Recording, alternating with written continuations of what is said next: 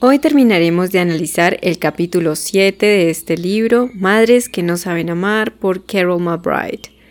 Estaremos analizando desde el capítulo anterior el perfil de el daño que deja, las consecuencias que deja una crianza, una infancia junto a un narcisista. Hoy estamos terminando de analizar ese perfil que en la vida adulta ya eligen los hijos de un narcisista, que es el camino del autosabotaje.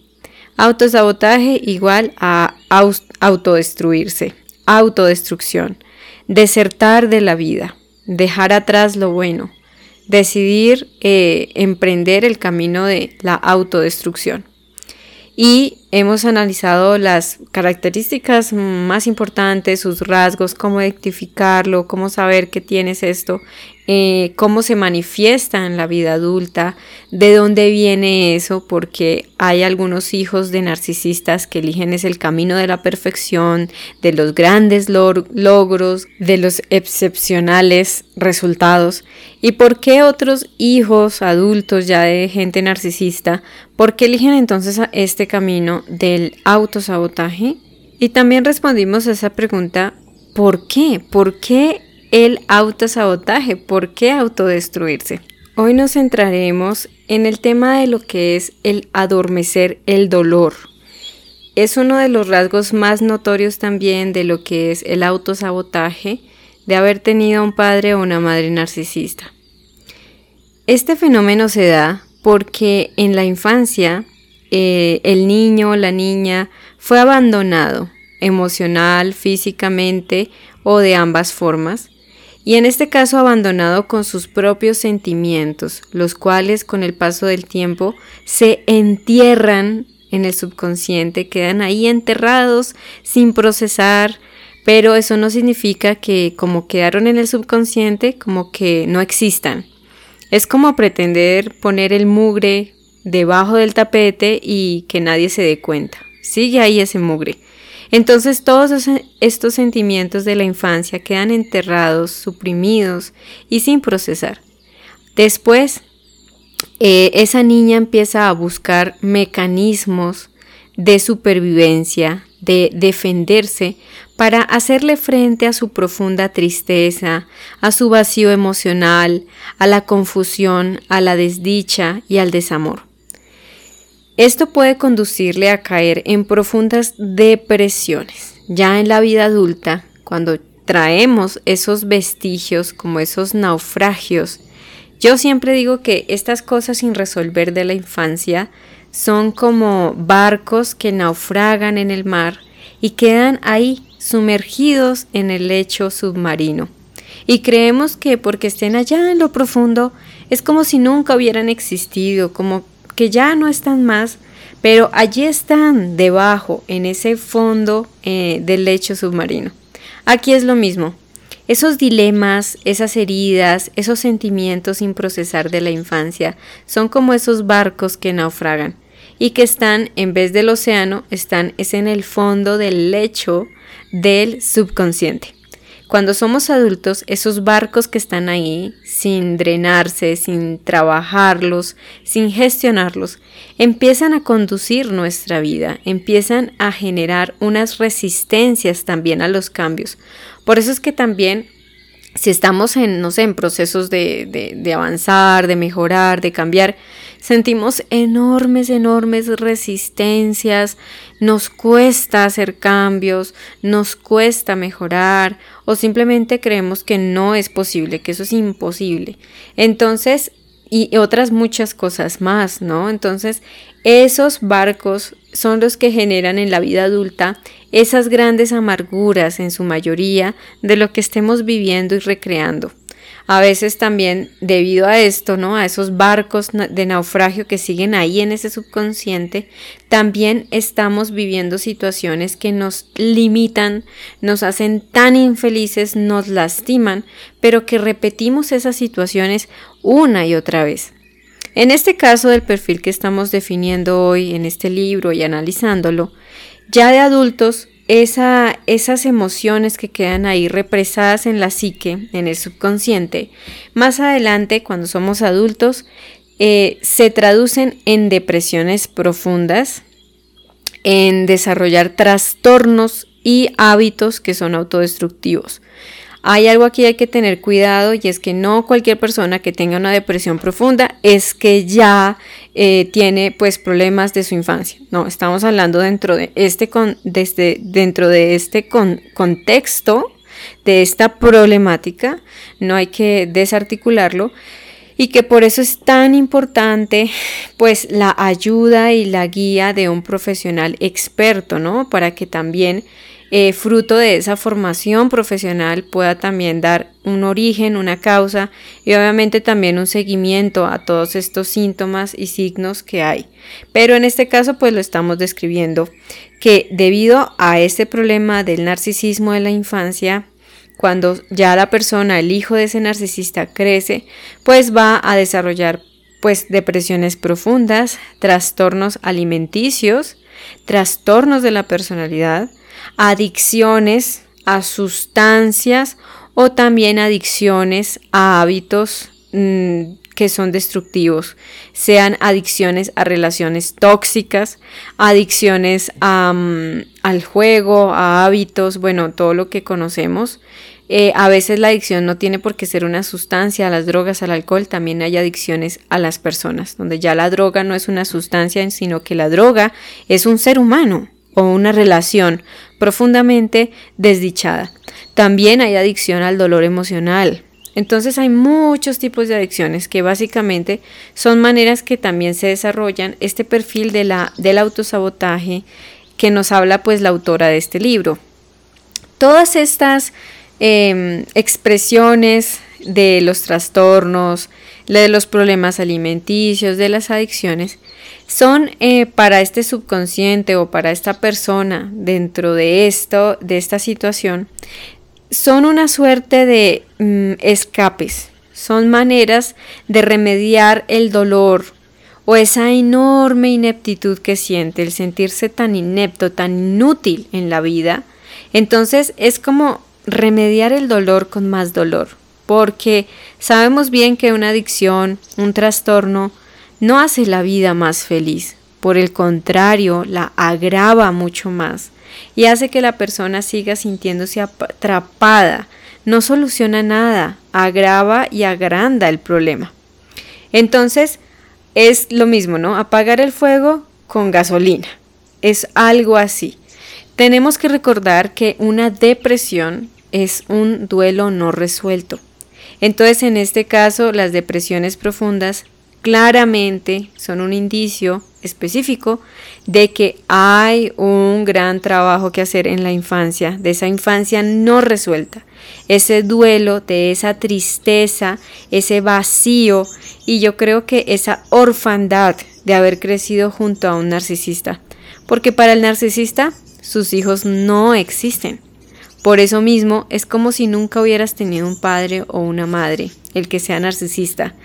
Y eso hace que de alguna manera tengas que hacer un duelo por ese papá y esa mamá que no tuviste y que no vas a tener, porque el narcisista nunca va a cambiar.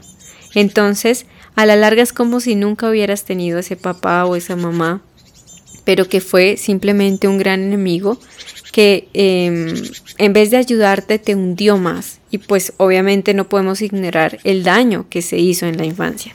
Entonces, todas estas cosas sin resolver y estos profundos eh, sentimientos que estábamos hablando que quedan enterrados allá en lo profundo del subconsciente sin procesar, son los que están generando hoy en la vida adulta esas depresiones, esos trastornos, adicciones, etc. Entonces, como ya lo dijimos, estos mecanismos son em, lo que cumplen para, entre comillas, es tratar de disfrazar, adormecer el dolor o desviar la atención del origen, de dónde se originó este dolor, este sufrimiento.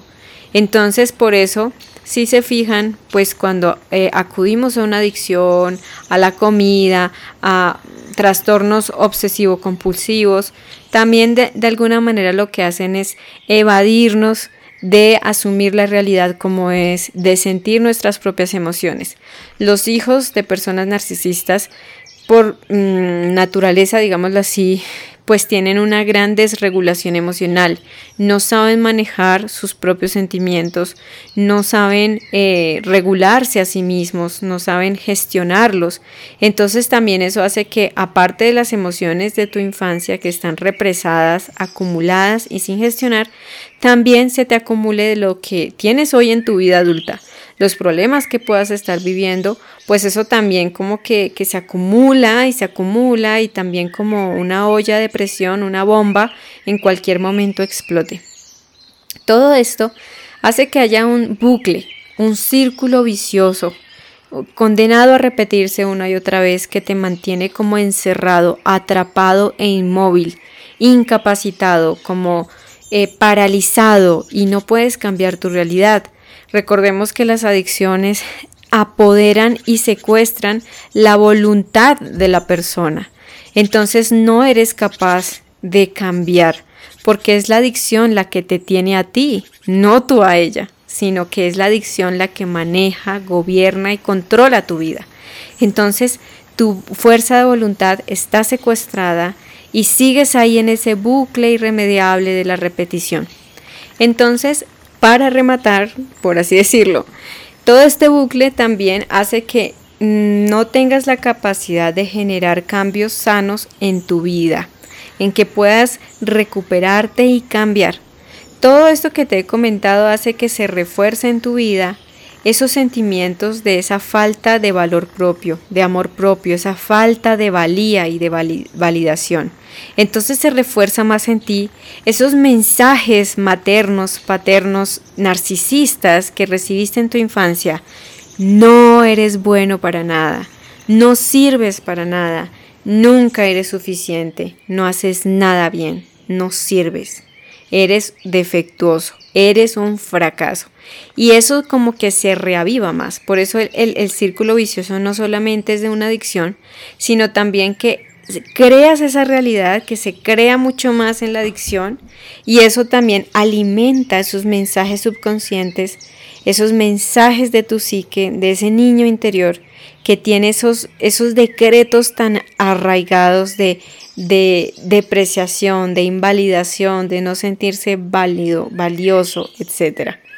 Y obviamente también estas conductas destructivas te pueden llevar a alejarte de personas que sí son sanas para tu vida, y lo cual esto te llevará a tener crisis en tus relaciones sociales, a que estés mucho más solo, en vida solitaria, digamos, no de una manera sana, sino que estés mucho más profundo alejado, el aislamiento, eso puede ser mucho más contraproducente, y aumentar ese vacío emocional interior que sienten los hijos de narcisistas. A continuación vamos a mencionar algunos ejemplos de personas en la consulta de esta autora que saboteaban su vida. En primer lugar, Sherry comenta de que ha saboteado su vida a través de la adicción al sexo. Esa búsqueda desesperada de, de encontrar el amor dando sexo. También después con el alcoholismo, que empezó a desarrollarse en su tiempo de la universidad, hasta desarrollar la cleptomanía esa compulsión por robar. Básicamente todo se trataba de hacerse el mayor daño posible a ella misma. Después, Meredith también comparte, de 28 años en ese momento, el caso de que en la universidad, eh, inicia la universidad, se esforzaba un poco, pero a la final terminó dejándolo.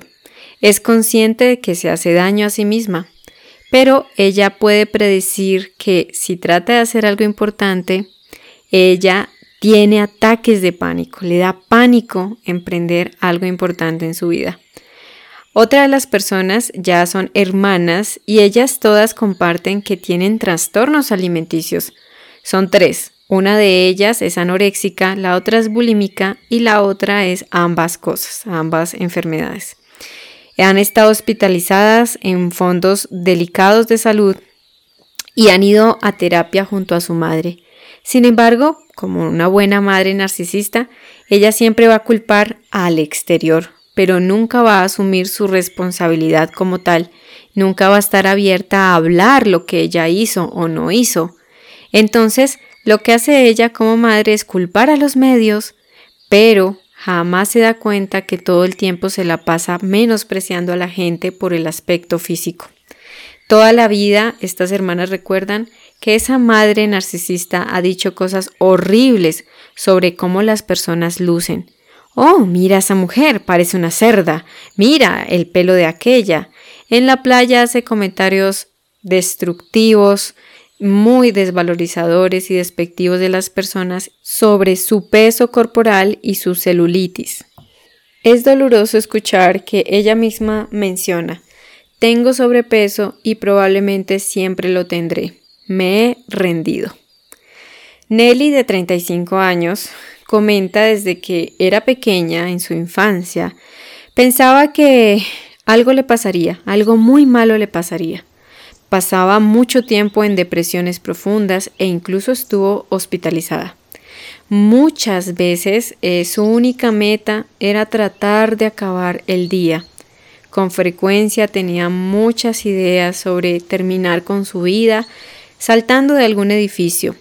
Al final fue el tanto, tanto el dolor que ella misma optó por anular todos sus sentimientos, por no enfadarse, no tener sentimientos, no sentir nada, anestesiarlo todo, tanto lo bueno como lo malo. Cuando al final comprendió que algo andaba mal en la forma en que la criaron en su infancia, ella empezó a tener grandes cambios. Gail, después de vivir durante años en un profundo estado de negación, de anular la realidad, hace poco se sinceró consigo misma respecto a lo que se ha convertido en su vida hoy. Ella misma admite, en sus propias palabras, soy una maldita alcohólica. Mi madre también lo era, y yo juré que nunca sería como ella. La peor parte de todo esto es que sabe lo destructiva que es su vida. Ella puede hacer que pasen grandes cosas, pero justo antes de cosechar la recompensa, justo antes de lograr ese resultado positivo, ella misma va y se emborracha y lo arruina todo, lo fastidia todo. Es como si saboteara todo lo bueno y no llegase a ninguna parte. Ella misma arruina y sabotea cualquier cosa que pueda llegar a manifestarse en su vida. Mary Ann nunca fue capaz de sentirse que estaba a la altura de lo que su madre quería. Empezó a consumir drogas y al principio de su adolescencia. A los 26 años, ella todavía sigue luchando contra esta adicción. Ella misma menciona que ha destrozado su vida Trabaja en la consulta de un centro médico, pero luego se metió en problemas graves por robar analgésicos de pues de la despensa o de todo este inventario de medicamentos de este centro. Pensaba que era genial, como que le excitaba estar robando esto hasta que la descubrieron y la acusaron de que obviamente este es un delito grave. Ahora ella debe ir a Narcóticos Anónimos y está limpia, pero le ha costado mucho tiempo darse cuenta de que ella misma se estaba saboteando todo lo bueno que le llegaba a pasar. Le entristece pensar en todos estos años que ha malgastado. Damaris está empezando a aceptar algunas verdades dolorosas. Aquí quiero hacer un paréntesis y es que en todos estos ejemplos que estamos analizando hay mucha negación, Recordemos que esas depresiones, esos duelos no resueltos, yacen allá, en ese lecho submarino del subconsciente. Por eso, en estos ejemplos estamos viendo que ellas en su proceso de recuperación requiere la valentía de hacer consciente esas cosas y anular esa negación. La negación es un mecanismo de la mente, un mecanismo de defensa para no sentir el dolor. Entonces la negación lo que hace es como como tapar más el problema, ponerle más vendas. Pero el sacar esos barcos que están allá em, hundidos en el mar del subconsciente implica eso, aceptar esas verdades dolorosas que, que pues profundamente nos han afectado. Entonces ella empieza a ver lo siguiente, sentir que no eres digna de cariño tiene unos efectos devastadores siempre siente que la van a rechazar, que no la van a aceptar. Así que ella decide hermetizarse y no mostrarse disponible para nadie. En terapia ha llegado a conectar que es pasiva y no se da valor propio.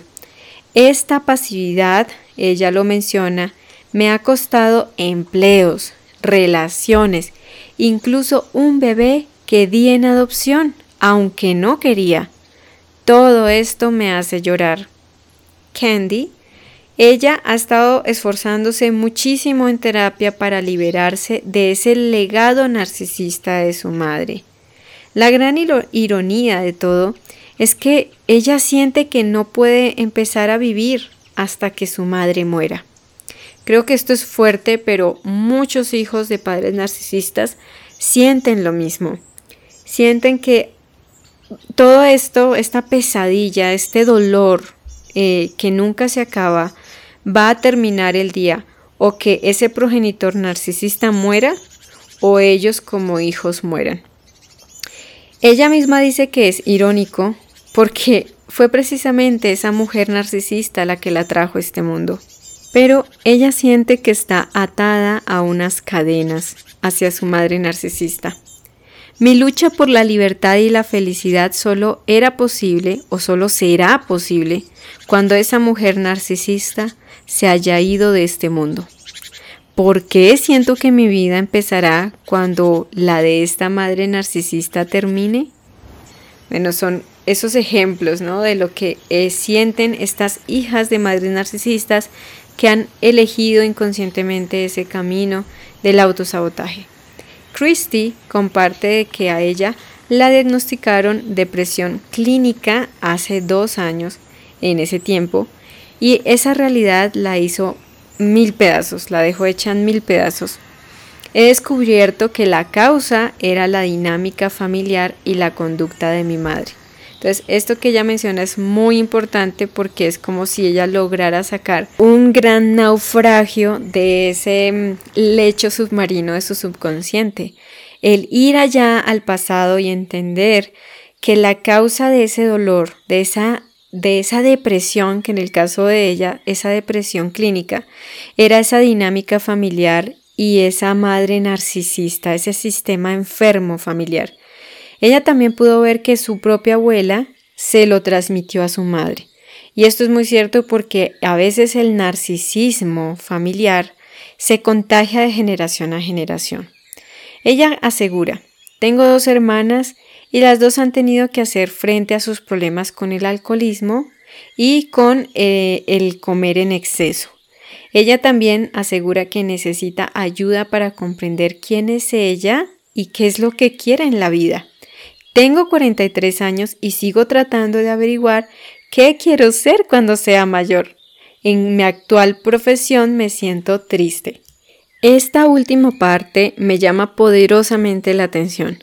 Si tú has tenido padres narcisistas y tienes este perfil, lo puedes identificar, este perfil del autosabotaje, notarás que la confusión en tu vida es muy grande porque en tu infancia no lograste tener esa autoidentidad, saber quién eras tú, qué te gustaba, qué no te gusta, descubrirte a ti mismo, conocerte, y te perdiste en el camino además.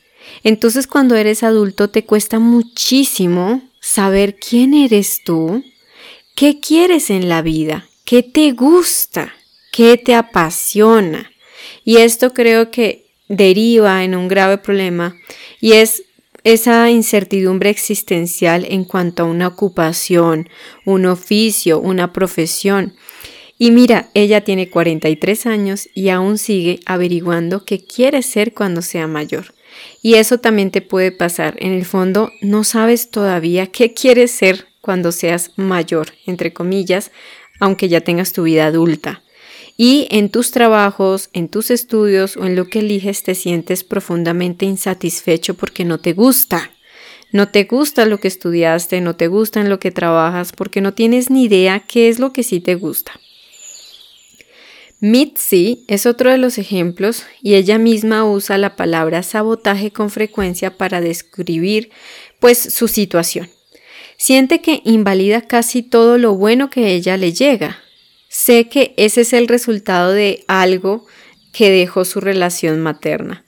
Desde una edad muy temprana, ella eh, idealizó un mundo de fantasía en su mente, donde a ella la amaban, tenía talento, pues porque su, su madre narcisista siempre admiraba a los niños dotados.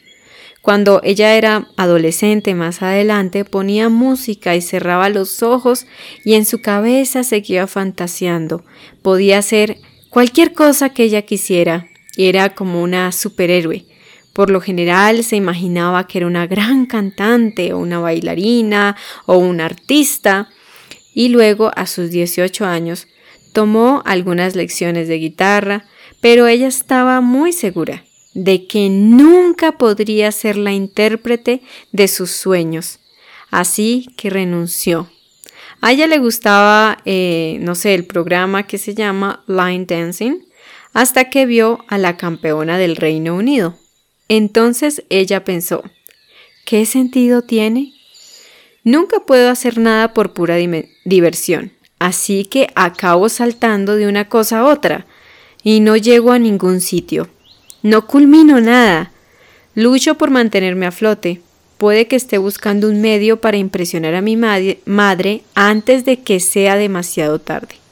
No estoy segura de lo que busco. Ni siquiera sé si conozco mi auténtico yo.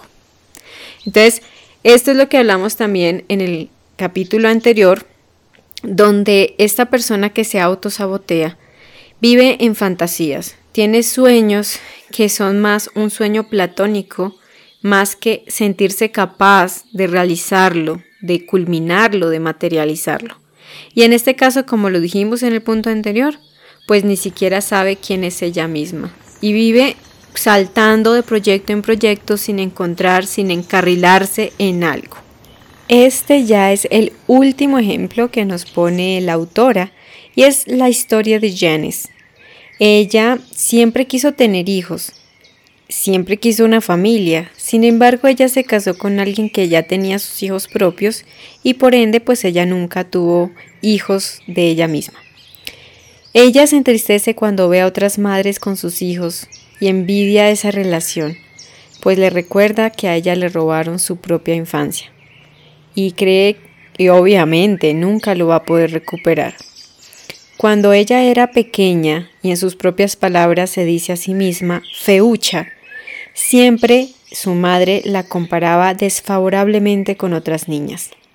Su madre narcisista cuidaba a otros niños y cuando ella tenía nueve años, cuidaba, su mamá narcisista cuidaba a una niña de tres años más pequeña, pero muy bonita. Ella recuerda que cuando salían todos juntos, ante los desconocidos, esa madre narcisista fingía que la niña bonita pequeña era la suya y que el resto de nosotros, hablando Janice, éramos niños a los que ella cuidaba. Siempre me recordaba que nunca llegaría a nada, porque no era ninguna belleza. La frase favorita de mi madre era, Cuando crezcas, espero que tengas una hija igual que tú entonces sabrás cómo es. Janice dice, tener mis propios hijos me daba demasiado miedo. ¿Y si me volvía como mi madre? Para terminar, el rasgo por excelencia que también podremos observar en la vida de una persona que es desertora de la vida, eh, autosaboteadora, es que estas personas, debido a ese tipo de vida que llevan, inestable, de autosabotaje, etc., van a buscar o terminar en situaciones donde a la larga van a buscar situaciones, personas, em, circunstancias donde sea desde el exterior que se les dé ese cuidado, ese apoyo que no se tuvo en la infancia, como como ese sustento, ese abrigo. Entonces, claramente, pues fruto de las adicciones, de la inestabilidad emocional, de la confusión, pues no hay una vida, digamos que económicamente buena. Entonces también hay mucha dificultad, ¿no? Pobreza, dificultades económicas, etc. Básicamente cuando en la infancia no pudiste contar con el apoyo y el cuidado de tus padres o de un ambiente emocional sano, pues cuando eres adulto buscas cuidadores sustitutos. Esto en la vida adulta cómo se ve? Tratar de conseguir amigos, parientes, amantes, socios, trabajos, incluso la sociedad misma, para que cuide de ti y así por fin poderte sentir atendido, seguro, a salvo. Esta puede ser una manera de autoengañarse, para creer que como nos atienden, finalmente somos queridos o importantes. Sin embargo, pues esto no es algo genuino, que realmente uno sienta que le importa a uno a alguien. Así como los hijos que eligen o los hijos de narcisistas que eligen el camino del perfeccionismo, ellos buscan la validación en el exterior a través de, a través de los logros, de las metas, de los resultados excepcionales, del éxito, pero en este caso también se busca la validación externa en todos estos lugares donde las pueden cuidar o les pueden subsidiar su existencia. Aquí a continuación hay unos ejemplos de cómo podemos ver esto. Peggy acaba de salir de prisión, donde estaba por posesión de drogas. En este caso, pues ella, eh, el lugar que buscó inconscientemente, pues es la prisión, ¿no? Sammy vive de la seguridad social. Era una madre con poco dinero y sin un coche, un automóvil. Ellie puede pagar el piso, pero no la comida. Así que ella recibe cupones para alimentos y cuando tiene mucha hambre recoge envases de ketchup o salsa de tomate en los restaurantes de comida rápida para hacerse sopa de tomate con agua. Es un claro ejemplo. O sea, en vez de buscar mi propia vida, mi propio cuidado, yo espero que la sociedad se haga cargo de mí. Joanne que ahora tiene 45 años, sigue viviendo en el sótano de sus padres y no puede creer en sí misma lo bastante como para buscar un trabajo. Esta parte es impresionante, porque eh, no solo es porque no quieran, son personas que les cuesta muchísimo creer en uno mismo, en tener fe en tus capacidades, en que eres capaz, en que lo puedes lograr, que mereces un buen trabajo, un buen sueldo, una buena calidad de vida. Para estas personas es prácticamente imposible. No pueden creer en ellos mismos como para sentir que pueden lograr encontrar un buen trabajo.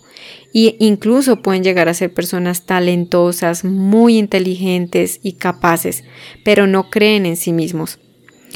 Shelley acaba de recibir de alta del hospital después de que su pareja le rompiera el brazo. Entonces, básicamente esos son ejemplos de cómo estas personas relegan esa autorresponsabilidad de cuidado y, de solventar su propia vida a través de una vida más bien de que los demás sean los que me cuiden y se hagan cargo de mí. Hay algo muy importantísimo a mencionar y es que el autosabotaje también puede verse reflejado en las relaciones.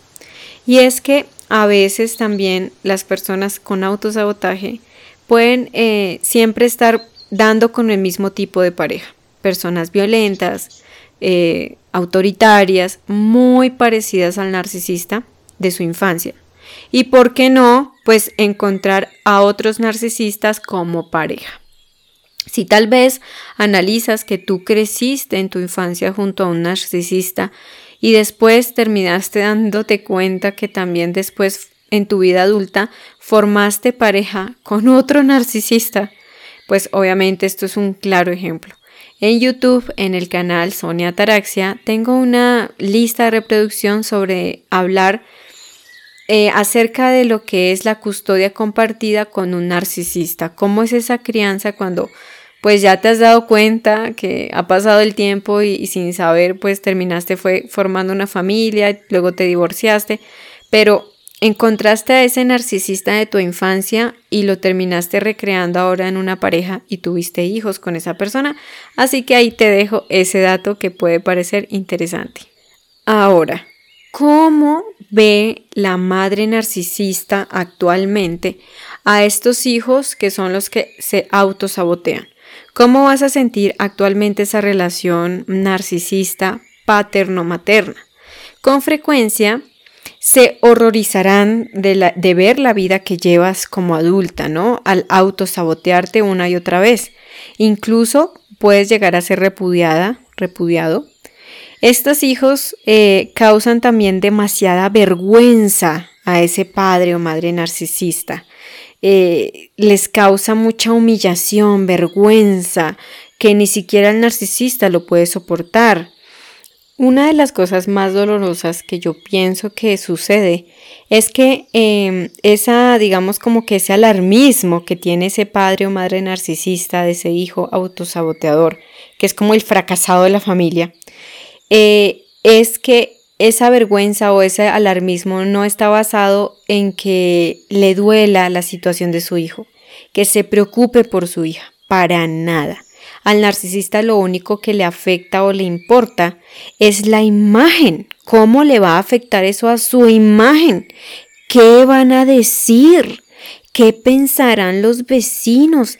¿Qué va a decir la familia? Básicamente lo único que le importa es qué es lo que dice, qué es lo que va a decir la gente de su hija, o sea, de ella como mamá o papá narcisista, sobre la conducta o el estilo de vida de su hijo o su hija fracasado, digámoslo así, que así es como lo ve el narcisista, el fracasado, el inútil, el, el vago, ¿no? El, el que no hace nada, el que no sirve para nada, el, el, idiota, ¿sí? Entonces, incluso puede llegar a compararle con los otros, ¿no? Que, que seguramente van a ser el niño o la niña dorado en la familia. Entonces, por supuesto que cualquier hijo de un padre narcisista que esté luchando con estos problemas que hemos mencionado, eh, sería muy bendecido de que su padre o madre narcisista estuviera allí emocionalmente para ayudarle, apoyarle, eh, para darle ese, ese soporte, ¿no? E, ese, esa contención, ¿no? Pero claramente cuando hablamos de padres o madres narcisistas, ellos solamente se van a preocupar de cómo lo que hace sus hijos les afectará en su imagen, en su prestigio y en lo que los demás lleguen a pensar de ellos. Por lo tanto, a ellos, básicamente, ellos nunca te van a ayudar. Cuando se trata de que tengas a un hijo, cuando de pronto tú eres el hijo que ha elegido el camino del éxito y la perfección, Básicamente tú debes de hacer eso también solo. O sea, el narcisista nunca va a apoyar ni al hijo exitoso ni al hijo fracasado. El exitoso tiene que apañársela solo y mira cómo te las arreglas, pero a mí no me importa que yo solamente voy a estar a tu lado cuando se trate de brillar allá en la graduación, en las premiaciones, en los éxitos, en el carnaval de luces, ¿no? Pero cuando tú necesites el apoyo para alcanzar esas metas, conmigo ni cuentes, a mí ni me importa. Yo solo quiero estar ahí como en, en, la prensa, ¿no? En, que todo el mundo esté en las luces. Pero también con el fracasado pasa lo mismo. Vuelvo y digo, así es como lo denominaría el narcisista. Entonces también no, no vas a tener a ese padre o esa madre narcisista jamás. Creo que este capítulo que hemos terminado de analizar hoy es uno de los más difíciles o más dolorosos que hay en el libro. Eh, puede que sientas que se te ha puesto el dedo en la llaga, ¿no? Es muy doloroso porque nos ponen de frente toda esa realidad y todo empieza como a armarse, ¿no? Todas las piezas empiezan a encajar y todo empieza a tener sentido. Yo en lo personal cuando leí este capítulo sentí mucha liberación porque empezaba a entender que básicamente no es porque tú fueras un auténtico fracaso, es porque simplemente creciste en un sistema familiar narcisista disfuncional donde no tenías ningún tipo de herramientas de donde pudieras crear tu propia identidad, tu propia autoestima, no tenías herramientas socioafectivas, emocionales, psicológicas de ningún tipo para que hoy en día puedas llegar a ser una persona estable, sana, funcional, segura, con amor propio y resiliente, con, un, mm, con una claridad de su propósito y sus objetivos y metas en la vida. Entonces, también esto es liberador, porque aunque parezca doloroso, de alguna manera vas a tener o vas a ir comprendiendo que no eres ese fracaso o esa eh, no eres tan defectuoso, no eres defectuoso como te lo pintaron. El verdadero problema no estuvo en ti, sino que creciste bajo las garras despiadadas de un narcisista. Obviamente eh, eso se puede cambiar. Hay algo que es importante mencionar y es que también puedes llegar a sentirte triste si de pronto en tu familia narcisista viste que otros de tus hermanos de pronto fueron quienes eligieron el camino del éxito, ¿no? De que son ellos los que brillan, los exitosos. Eh, obviamente que, sea con las características que mencionamos dos episodios atrás, ¿no? Con el capítulo 6, propiamente hablando. Eh, porque sí, obviamente gente muy exitosa, pero no significa que tengan carencias, no, pero cuando hablamos de estos rasgos que hablamos en el capítulo 6 de este libro del análisis, es cuando pues ves que también tus hermanos eligieron fue la otra polaridad, pero que siguen teniendo esas carencias emocionales, puedes llegar a sentirte muy triste, o sea, muchísimo más desvalorizado, muchísimo más fracasado o fracasada, inútil, inepto, todas esas emociones, ¿no? Pero aquí es muy importante recordar, y la autora hace un énfasis especial, y es que los problemas emocionales de ambos tipos de hijos, digamos que el exitoso y el fracasado, digámoslo así, que así es como los ve el narcisista, básicamente en su mundo exterior, en cómo ustedes manifiestan o se comportan hacia la vida, se ve diferente.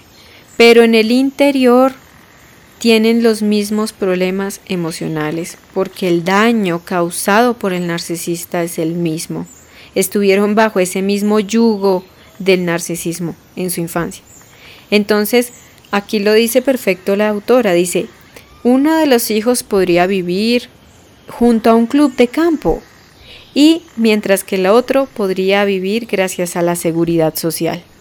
Pero ambos hijos suelen tener los mismos problemas de depresión, ansiedad, peso, adicciones, problemas alimenticios, salud, estrés y de relaciones. Las dos personas igual, así tengan esas eh, manifestaciones externas diferentes, pero que poseen esos mismos daños emocionales en su interior, han interiorizado el mismo mensaje de que solo se les valorará por lo que hagan, no por quienes son. Y tendrán que solucionar esas voces internas negativas del pasado.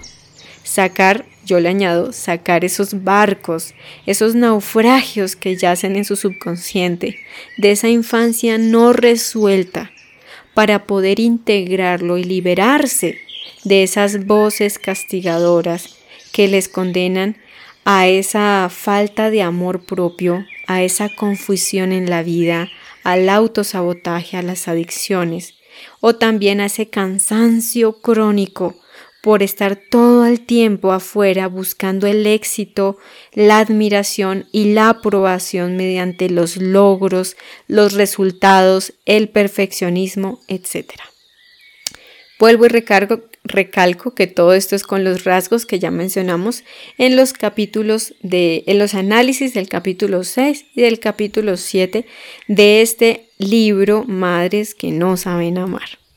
Quiero cerrar el análisis de hoy evocando las palabras que nos dice la autora en esta parte final del capítulo. Si te saboteas a ti misma, es importante que sepas que tú importas hay muchas personas que se preocupan por ti y trabajar en tu recuperación cambiará tu vida, sin ninguna duda. Tu dolor y tus esfuerzos son parte de tu viaje y has tenido que llegar hasta este difícil punto para poder ver que tienes lo necesario para diseñar tu propia vida y gestionar tus sentimientos. No importa cómo te hurió tu padre o madre narcisista, puedes sanar. Te acompañaré por el camino de la recuperación paso a paso. Tu tarea es no dejarlo y tomarte en serio. Quiero agradecerte por tu tiempo, por haber escuchado este episodio y quiero también agregar a estas palabras que es verdad, que yo también en propia persona lo he podido experimentar esa recuperación, el liberarse de esa historia, de esos barcos del naufragio del pasado y rescatar a esa niña perdida, ese niño interior confundido, triste, solitario, ¿no? Yo creo que los hijos de narcisistas hemos sido o fuimos niños solitarios. Em, y la recuperación también consiste en, en, rescatar a ese niño, a esa niña solitaria, quitar y apagar esas voces que siguen como un incendio en nuestro interior, haciendo tanto, tanto daño. Quitarle la creencia y el poder a esas creencias de controlar y gobernar nuestras vidas. Pero esto lo iremos descubriendo en la fase de la recuperación.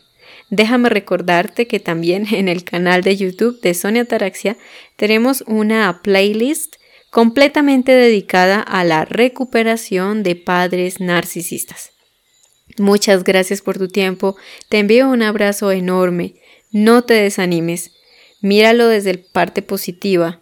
Hoy has descubierto grandes cosas en ti, has empezado a entender de dónde viene el origen de esos patrones disfuncionales. Conoce mucho más sobre mente y relaciones sanas en el canal de YouTube Sonia Taraxia y encuéntrame en Instagram como Sonia-Ataraxia. Gracias, muchas gracias por escuchar Sonia Taraxia.